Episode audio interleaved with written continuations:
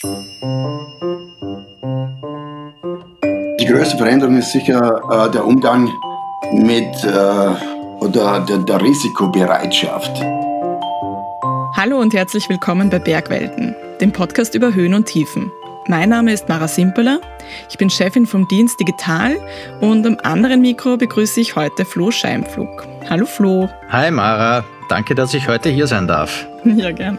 Flo, du bist ja äh, vieles. Du bist Kletterer, du bist Buchautor, du bist Journalist und du steckst gerade mittendrin in den Vorbereitungen für eine Bergwelten-TV-Folge über den Vorarlberger Kletterer Beat Kammerlander, die im April auf Servus TV ausgestrahlt werden wird.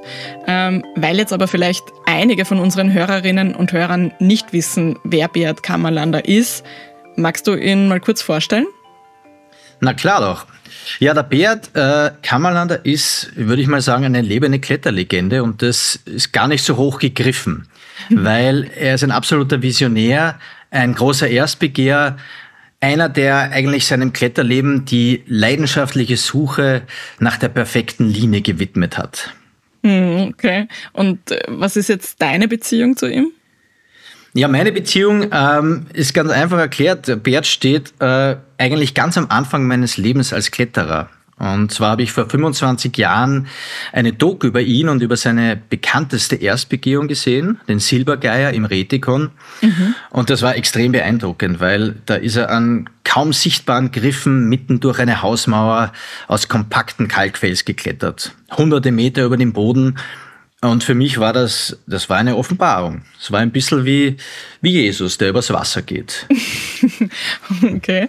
Ähm, das heißt aber, kennengelernt hast du ihn über einen Film und jetzt machst du selber einen über ihn? Ja, genau so ist es. Und das ist eigentlich ein witziger Zufall. Und natürlich ist es auch eine ganz große Ehre, dass ich das machen darf. Ja, vor allem wenn du ihn mit Jesus vergleichst, das verstehe ich. Ähm, der Grund, weshalb wir heute über Beat Kammerlander reden, abgesehen äh, davon, dass er eben ein Ausnahmekletterer ist, ist aber auch, dass er dieses Jahr seinen 65. Geburtstag feiert. Und wir haben uns gefragt, wie ist das eigentlich mit einem Sport, der dem Körper so viel abverlangt, älter zu werden? Also wie ändert sich das Klettern mit den Jahren und wie erhält man sich auch eine Leidenschaft über so lange Zeit? Genau, darum wird es äh, in der heutigen Folge gehen, wie man mit, äh, ja, mit seiner Leidenschaft, auch wenn sie so extrem ist, alt werden kann. Cool, ich freue mich. Na dann, los geht's. Wenn man heute Kletternews liest, dann fällt einem vor allem eins auf. Die meisten Akteure sind blutjung. Und die allerschwersten Routen werden eigentlich, wenn man genau hinschaut, von 15 bis 25-Jährigen geklettert. Und die stehen natürlich voll im Saft. Die trainieren Tag und Nacht und die haben auch die Zeit, um sich mal wochenlang äh, um eine Route, um ein Projekt zu kümmern. Die Lebenswelt von Bert Kammerlander ist aber eine ganz andere. Er ist nämlich mehr als doppelt so alt, hat zwei Kinder, ein Haus, berufliche Verpflichtungen, also alles, was zu einem normalen Leben dazugehört. Aber, und das ist wahnsinnig inspirierend, seine Leidenschaft fürs extreme Klettern ist immer noch ungebrochen. Und vor einigen Jahren ist er sogar eine seiner allerschwersten Touren geklettert. Die sogenannte Kampfzone am kleinen Drusenturm im Retikon. Bewertet hat er sie mit 11 Minus. Und das ist ganz schön schwer, denn auf der UIAA-Skala, die bis zum Grad 12 plus geht, ist das schon ganz schön weit oben. Eine Leidenschaft fürs Extreme ist eine Sache, aber wie man mit ihr alt werden kann, eine andere. Und deswegen wollte ich von Beat wissen, wie sich so eine Leidenschaft im Laufe der Jahre verändert. Dass nicht die Schwierigkeit ist, der Leidenschaft treu zu bleiben, sondern es einfach nur auszuhalten, dass mit dem Älterwerden ein langsamer Abbauprozess stattfindet. Dass sich die körperlichen Voraussetzungen verändern, das ist sicher das Naheliegendste. Und natürlich, wenn man mal die 60 erreicht hat, dann muss man die Sache ganz anders angehen als mit 25. Also ich habe ja, wenn du genügend Kraft hast, das liegt ja nicht an dem, sondern wenn du die Klettertechnik hast und du weißt, dass du auch die Psyche hast, wenn du Solo kletterst, dass das nicht so schnell zerbröselt, sondern dass es dann eigentlich irgendwas passiert, äh, dass du mental komplett auf einem anderen Level läufst. Ich konnte mich immer auf diese Geschichte verlassen. Und heutzutage bin ich mir sicher, dass das wird sich nie mehr spielen Also ich, dann wäre ich ja dumm, wenn ich jetzt glaube, äh, ich, ich kann jetzt Eis-Solo-Klettern gehen, weil damals wusste ich äh, als äh, Top-Sportkletterer, mir geht der Schmalz vom Eisklettern niemals aus. Also den einarmigen Blockierer, den bringe ich immer her. Das, das, das, ja, das, das ist wahrscheinlich der größte Unterschied oder, von früher zu, zu jetzt. Aber wie sich der Körper verändert, hat ja nicht nur mit dem Alter zu tun, sondern ganz generell sind Sportlerbiografien oft unterbrochen von verletzungsbedingten Pausen. Ich habe schon viele Verletzungen gehabt, links und rechts, Knieoperationen mit Meniskus, äh, Schulterverletzungen und Operationen. Und dann einfach wieder diese Geduld zu haben und sich wieder aufzuraffen, schönes äh, Aufbautraining zu gestalten für ein halbes Jahr. Ja, und gerade hat der Bert wegen einer Verletzung mehrere Monate Kletterpause hinter sich. Ich wollte von ihm wissen, ist es nicht unglaublich mühsam, sich mit 65 nochmal ganz von vorne aufzuraffen? Wie schafft er das? Ja, aber ich, ich habe da niemals das Problem, also wirklich dann mal hart auf irgendein Ziel hinzutrainieren. Oder es war ja, äh, ja keine große Überwindung, das ist ja auch Leidenschaft. Also ich, ich liebe ja Training. Ja, ich sehe das eher das Leben so, also für mich ist das so mit sehr großen Ausschlägen. Up and Downs und ich brauche eigentlich nicht dieses flache dahin plätschern, sondern mir tut gut, wenn ich, ich weiß, wenn ich unten bin, es geht meistens auch wieder steil nach oben. Das Leben als Wechselbad der Gefühle, als Auseinandersetzung, bei der es immer wieder von unten nach oben geht. Das ist spannend, aber bei einem gewissen Alter auch mühsam und für viele eigentlich nicht mehr erstrebenswert. Der Bert, der sieht das aber so. Das ist eher so, äh, es ist ein Geschenk, das man, wenn man kann, dann wieder mal darf. Das Können und das Dürfen, das sind zwei Begriffe, die in der Klettergeschichte eine gewisse Prominenz erlangt haben. Und zwar bei dem 1913 abgestürzten Kletterer Paul Preuß aus Bad See. Ein wichtiger Mann. Reinhold Messer hat ihm ein ganzes Buch gewidmet. Der Titel Der Philosoph des Freikletterns. Was man nicht vermutet ist, dass die Philosophie des Paul Preuß auch eine Brücke ist, über die man von der Vergangenheit der Jahrhundertwende in die Gegenwart des Bert Kammerlander gelangen kann. Die beiden haben nämlich einiges gemeinsam. Die Routen von Paul Preuß am Gosakamm im Gesäuse und den Dolomiten und die Routen von Bert Kammerlander im Retikon gehörten und gehören zu den schwersten Klettereien ihrer Zeit. Bahnbrechend waren diese Routen aber vor allem, weil ihrem Klettern und ihrem Erschließungsstil die gleiche Philosophie zugrunde liegt. Nicht irgendeine, sondern die vielleicht wichtigste überhaupt. Eine Philosophie, bei der es um das Bewahren der Freiheit im Klettern geht. Keine Angst, das ist nicht ganz so theoretisch, wie es klingt. Ich erkläre es mal schnell. Aber erst nach einer kurzen Werbepause. Extrem. Gemütlich. Mahlzeit. Mahlzeit. Jeden Montag Bergwelten und jeden Freitag Heimatleuchten. 20.15 Uhr bei Servus TV. Willkommen zurück und zu einem kleinen Exkurs über die Philosophie des Freikletterns.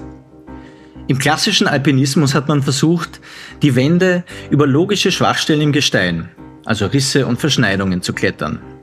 Ist man dann doch auf eine zu schwere Stelle gestoßen, waren Hammer, Haken und Trittleiter schnell zur Hand um auch diese Meter in künstlicher Kletterei zu überwinden. Für Paul Preuß war das aber ein absoluter No-Go. Wenn es nicht frei geht, hat er gesagt, wenn man nicht gut genug ist, naja, dann hat man eben Pech gehabt.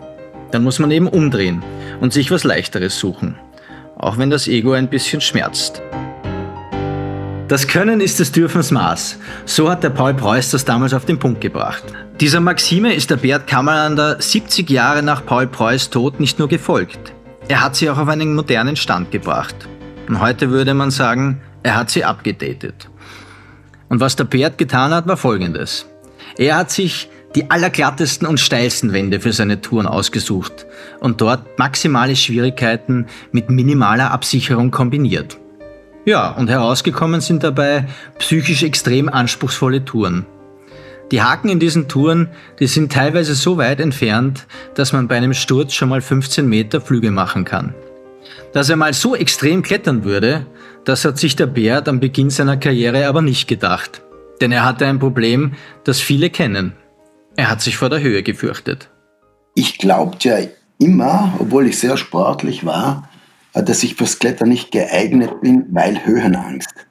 Zum Glück hat er dem Klettern aber doch eine Chance gegeben. Aber ich ließ mich dann mal überreden. Durch einen Zufall habe ich den Muxel Wolfgang kennengelernt und den Günther Capella. Und der Capella Günther, der ist mit mir in die Schule gegangen.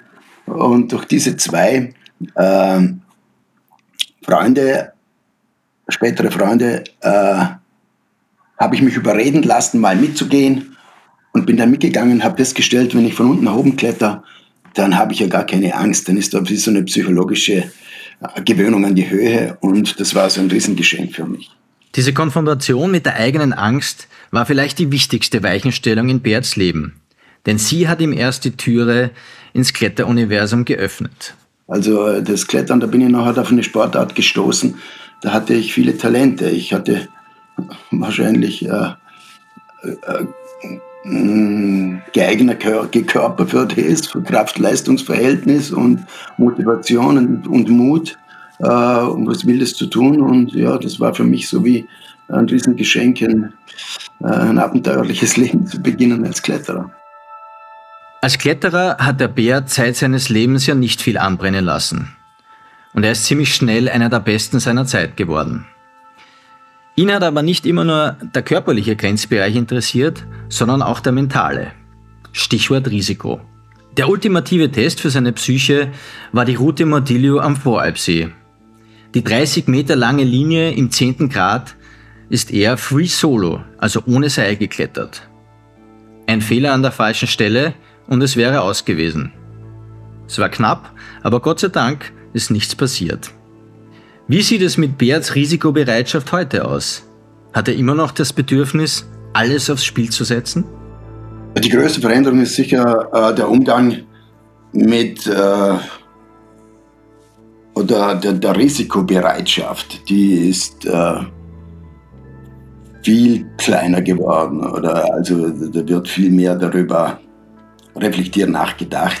Obwohl das wahrscheinlich, das war schon mein Talent, dass ich immer sehr reflektiert war und einschätzen konnte, äh, vom Intellekt her, wie hoch ist das Risiko, auf was lasse ich mich da ein.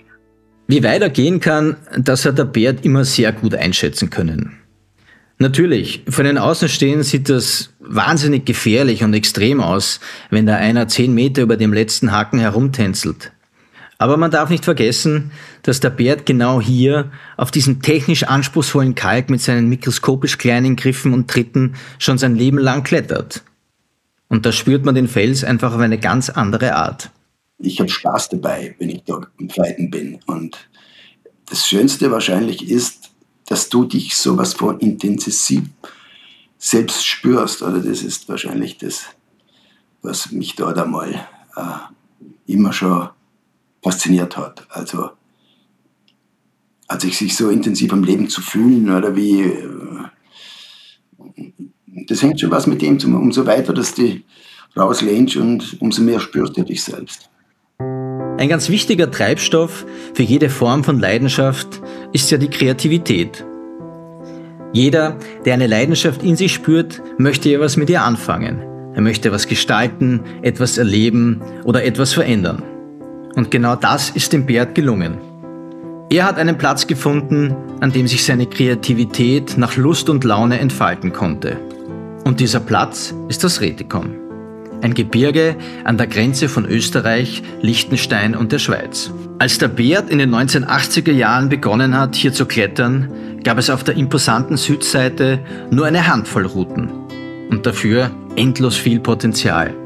Diese kreative Spielwiese aus allerbestem Hochgebirgskalk, das war für einen wie ihn ein Geschenk des Himmels. Hier hat der Bert alle seine schweren Erstbegehungen gemacht. New Age, Silbergeier, unendliche Geschichte, Vogue. Das Retekon ist der Faden, der sich durch sein ganzes Leben zieht. Bis heute. Natürlich ist irgendwo der Vorteil von, von der Örtlichkeit, wo ich wohnen darf, also hier in Vorarlberg und speziell im Retikon, äh, so extreme gute Pilzqualitäten und äh, Möglichkeiten zum Klettern habe, das sehe ich als Geschenk und das ist mir schon extrem wichtig. Also ich möchte in keinem anderen Ort leben als wie eben hier. Das Gute am Klettern ist, dass es ein Sport ist, den man bis ins hohe Alter betreiben kann. Und zwar deswegen, weil Kraft beim Klettern nicht alles ist. Reine Power macht zwar vieles möglich, aber oft wird vergessen, dass das Klettern in erster Linie ein Techniksport ist. Und was auch noch sehr wichtig ist, Klettern ist Kopfsache. Wenn man die richtige Taktik hat und sich als Projekt die richtigen Routen aussucht, wir Kletterer nennen das den sogenannten Liegefaktor, also was liegt mir und was liegt mir nicht, dann kann man auch im hohen Alter noch sehr gut klettern. Und was dem Beat liegt, ist klar, der Fels im Retikon. Auf dem technisch sehr anspruchsvollen Kalk ist er ja sein Leben lang geklettert. Am kleinen Drusenturm hat er dann vor einigen Jahren eine noch jungfräuliche Wandzone entdeckt. Also die Kampfzone, die habe ich entdeckt, als ich die kleine Südost und den kleinen Turm am Drusenstock geklettert bin. Und da habe ich beim Abstieg über diesen kleinen Turm runtergeschaut und habe eine kurze Wand entdeckt. So, ist nur ein paar Seillängen hoch, 200 oder ich weiß nicht einmal 200 Meter, aber extrem schöne Felsqualität. Und das habe ich nicht vergessen, das habe ich abgespeichert, wie so viele ähm, äh, Ideen oder Projekte. Und das hat, das ist praktisch, hat ewig gegrübelt in mir. Boah, das ist der fantastischste Fels, was, was, was jetzt die letzte Zeit entdeckt hast. Mit dem Abspeichern war es in diesem Fall aber nicht getan. So ein fantastisches Stück Fels unberührt zu lassen, für jemanden wie Bert Kammerlander war das einfach ein Ding der Unmöglichkeit.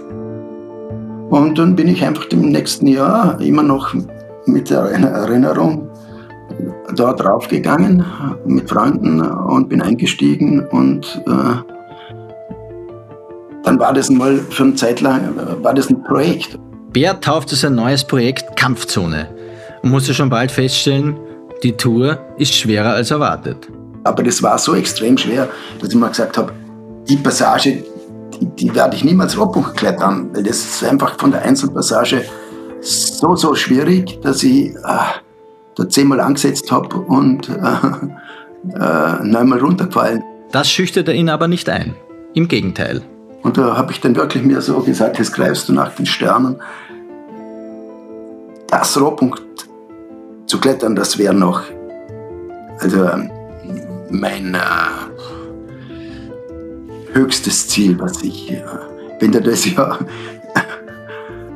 also wirklich so bewusst ist, oder wahrscheinlich geht es eh nicht, aber trotzdem, du bleibst dran. Der Griff nach den Sternen, das klingt doch poetisch. Aber wer so wie ich Latein in der Schule hatte, dem kommt dabei Senecas Sinnspruch per aspera ad astra in den Sinn. Frei auf Deutsch, wer ganz nach oben will, der muss erstmal einstecken. Auch wenn er Bert Kammerlander heißt. Ich war zu der Zeit ja auch nicht so extrem fit und habe mich dann während dem Prozess wirklich fit gemacht. Oder an dem, dass du erstens einmal da immer diese zwei Stunden aufhirschen musst lange, das lange Tage sind, dann wird wieder mal die Fitness äh, und der Speck weniger am Bauch und die Fitness größer. Und Aber nicht nur äußerlich hat sich da was getan. Auch auf mentaler Ebene ist der Bert in neue Dimensionen vorgedrungen. Das ist dann also eine stete Wechselwirkung von, äh, umso mehr, dass du da reinsteigerst, also da, da passiert auch mental was, dass du dann umso mehr das willst und dann äh, ist es eigentlich den, in Gedanken allgegenwärtig und immer, auch wenn du zu Hause praktisch du grübelst dann über sowas nach und das arbeitet in dir. Insgesamt dauerte es fünf Jahre, bis Beat der sturzfreie Durchstieg, im Kletterjargon wird das Rotpunkt genannt, gelingt.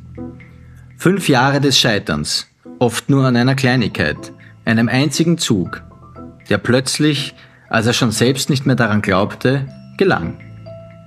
Das Klettern am Limit ist immer ein mentales Spiel mit sich selbst. Und das kann schon ziemlich tückisch sein. Der Bert weiß, dass man dabei zwei Dinge bloß nicht verlieren darf.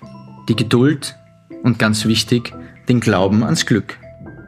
Natürlich mit der ganzen Weisheit, die man sich angeeignet hat, äh, zu wissen, dass man jede Erwartungshaltung abbauen muss und komplett frei machen und, und einfach nochmal einzusteigen in eine Seillänge, wo du weißt, da komme ich wahrscheinlich nicht mehr hoch. Und da kommst du doch hoch und äh, äh, nimmst das Geschenk des Glückes an, das dir da geschenkt wird. Aber das ist ja schon war ein riesen Dankeschön an mein Schicksal, ja, dass das geglückt ist. Der untere 11. Grad und das mit 60 plus. Also da war das Schicksal ganz schön großzügig. Denn in der Geschichte des Kletterns ist das bisher noch niemandem gelungen. Und jetzt? Ist Bert Kammerlanders Kletterkarriere damit beendet? Wohl kaum. Die Körperlichkeit kann ganz schnell gehen oder dass du nicht mehr kannst. Aber so, solange ich halbwegs fit bin, äh, werde ich schon noch irgendwo rumkrabbeln am Fels. Mit der Frage, wie man mit seiner Leidenschaft alt werden kann, hat dieser Podcast begonnen. Und nach dem Gespräch mit dem Bert habe ich das Gefühl, dass es keine eindeutige Antwort geben kann. Leidenschaft muss sich aus einer Mischung aus vielen kleinen Dingen speisen, um lebenslang gedeihen zu können. Neugier und die kreative Lust, sich auch mit 65 noch zu verändern, gehören dazu. Und man muss den Fokus von den großen Dingen auf die kleinen Erfolge verschieben können. Unabdingbar dabei ist die Dreifaltigkeit aus Dankbarkeit, Geduld und Weisheit. Und last but not least muss man das Glück haben, dass die Familie und der eigene Körper diese Leidenschaft mittragen. Moment, habe ich gesagt, es gibt keine eindeutige Antwort? Das war falsch. Bei jeder Leidenschaft, mit der man alt werden will, gibt es nämlich eine wichtige Grundvoraussetzung. Entweder es ist vorhanden oder es ist nicht vorhanden. Das ist ganz einfach.